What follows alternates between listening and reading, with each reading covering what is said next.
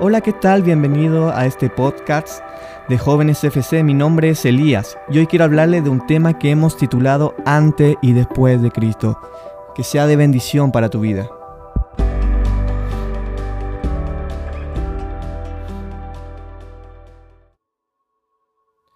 La historia más apasionada de amor se llama Evangelio. El Evangelio habla de una buena noticia de salvación pero esta buena noticia, ¿a qué se refiere? O sea, si decimos que hay una buena noticia, es porque tuvo que haber una mala noticia. Y el tema, ¿quién dio esta buena noticia y por qué fue dada esta buena noticia? El Evangelio se trata de Jesucristo, la persona que quiso dar todo, todo, absolutamente todo por la humanidad. Este versículo yo sé que ustedes lo conocen, se lo voy a nombrar. Juan 3:16 dice, porque de tal manera amó Dios al mundo que dio a su Hijo unigénito, para que todo aquel que en Él cree no se pierda, mas tenga vida eterna.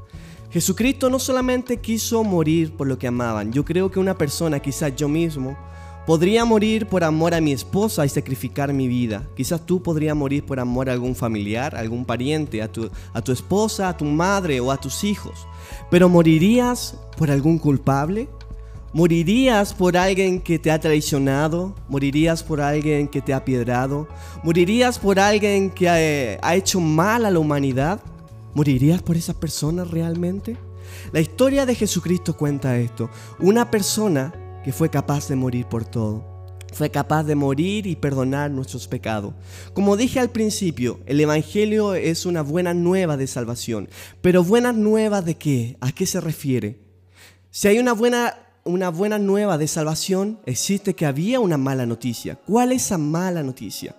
En el Antiguo Testamento se habla de la ley y los mandamientos. Vamos a llevarlo un poco a la actualidad. Si hay una ley que está en todo orden y en toda disciplina, vamos a referirnos a la ley del tránsito. ¿Qué pasa si yo transgredo una ley del tránsito? Por ejemplo, si hay un lugar donde yo debo solamente transitar a 100 kilómetros por hora y yo voy a 150, ¿qué me pasaría si un policía, un carabinero, cualquier autoridad me ve haciendo esa situación?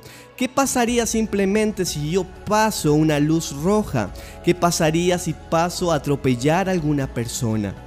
¿Hay alguna responsabilidad? Claramente que sí, yo sé que cada uno de los que están escuchando tiene la respuesta. Y claramente se debe pagar por eso. Puede ser algún tipo en dinero o incluso en la cárcel. Pero esto también se aplica a la Biblia para que podamos entender este, este contexto. Entonces, si se aplica esto, ¿y a qué quiere hablar esto? La Biblia dice, todo aquel que comete pecado infringe también la ley, pues el pecado es infracción de la ley. Entonces debemos entender que si estamos en pecado es una infracción a la ley y toda infracción debe pagarse. Vamos a ver un poquito de qué se trata esto. Vamos a hablar de los diez mandamientos. Jesús dijo que no solamente esto se debería hacer, sino que aún si estamos pensando en algo, esto también ya se convierte en pecado y así también infracción de la ley. Vamos a leerlo. El primero de esto dice, no tendrán dioses ajenos. ¿Alguna vez tenido un dios ajeno? ¿Amor al dinero? ¿O alguna cosa? No te harás ídolos. O sea, algún cantante o equipo o personas ha dado tu corazón hacia él o has admirado excesivamente a alguien, no tomarás el nombre de Dios en vano. ¿Alguna vez has tomado el Dios en vano o has jugado con este nombre? Acuérdate del día de reposo. Yo creo que ninguno de nosotros nos acordamos de este día. Dice, honra a tu padre y a tu madre. ¿Lo hemos honrado todos los días? Si nos preguntamos en cada momento, ¿hemos honrado de verdad a nuestros padres? No matarás. Uy, quizás muchos dirían, yo nunca he matado, pero quizás has pensado en matar a alguien o, el enojo te ha llevado a una ira incontrolable. No cometerás adulterio. Ay, ay, ay. Aún así en nuestra mente Jesús nos dijo que no podemos pensar cosas así. No hurtarás. ¿Alguna vez cuando pequeño has robado algún dulce? ¿Te has quedado con algún vuelto? Eso significa que tú ya has hurtado no hablarás contra tu prójimo. ¿Alguna vez has, dicho algún chisme, algún comentario de alguien eh, que él no estaba presente? No codiciarás. ¿Alguna vez has codiciado algo de alguien? algún juguete cuando era chico, alguna casa ahora que eres grande, si tú has cometido algún error acerca de esto, te decimos que tú ya eres culpable. Miren, quiero leer en Santiago 2.10, dice, porque cualquiera que guarde toda la ley, pero ofendiere en un punto, se hace culpable de todo. O sea, pudiste haber guardado el 90% de la ley, pero si tú no cumpliste el 100%, el 100% te hiciste culpable de todo. ¿Acaso tú beberías un vaso en el cual tenga un 1% de agua de inodoro? Tú beberías un vaso aunque tenga el 1%, pero, pero el 99% del vaso está limpio. Pero tú beberías un vaso que tiene un 1% de agua del inodoro? La pregunta es, ¿acaso Dios debe beber aunque sea un vaso que tenga un 1% de agua del inodoro? Es así como debemos entender que todos, absolutamente todos, somos culpables. Por la ley conocemos el pecado. Romanos 3:20 dice, ya que por las obras de la ley ningún ser humano será justificado delante de él, porque por medio de la ley es el conocimiento del pecado. Si no entendemos primero de qué se trataba la ley, nunca vamos a valorar realmente lo que es la gracia y el sacrificio de Dios. Te quiero dar un ejemplo.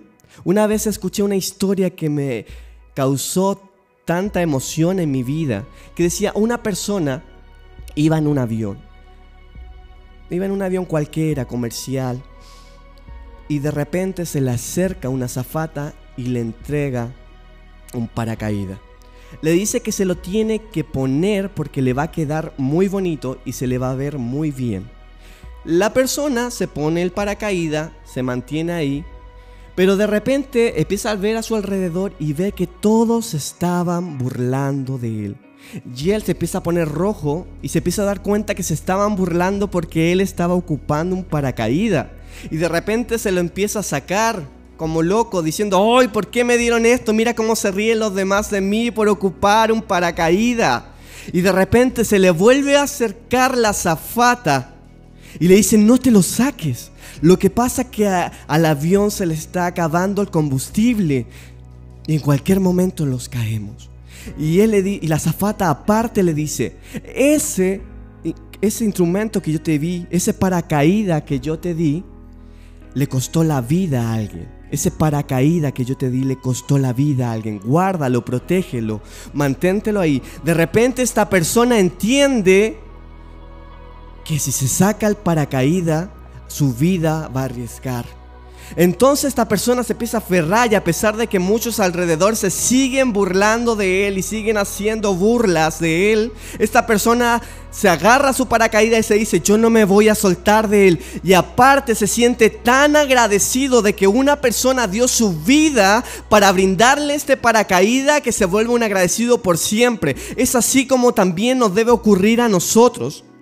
Es así como también tenemos que darnos cuenta que la salvación es tan importante. Íbamos directo a una condenación eterna. La ley y los mandamientos nos llevaban a una condenación porque no había ni uno solo que podía cumplir con esto. Y es por eso que Jesucristo tuvo que venir a la tierra y pagar con su vida. Porque la Biblia dice que la paga del pecado es la muerte. Y alguien debía pagar. Dios no va a transgredir lo que Él dice. Y así como alguien debía pagar, fue Jesucristo que vino a pagar en la cruz por nuestros pecados. Y es así como nosotros ahora debemos tener un corazón agradecido por lo que Él ya hizo en la cruz del Calvario por nuestras vidas, por lo que Él ya hizo hace dos mil años por nosotros. Debemos tener un corazón apasionado por servirle y ahora sí con ese corazón apasionado instar a otras personas que también vengan a Cristo.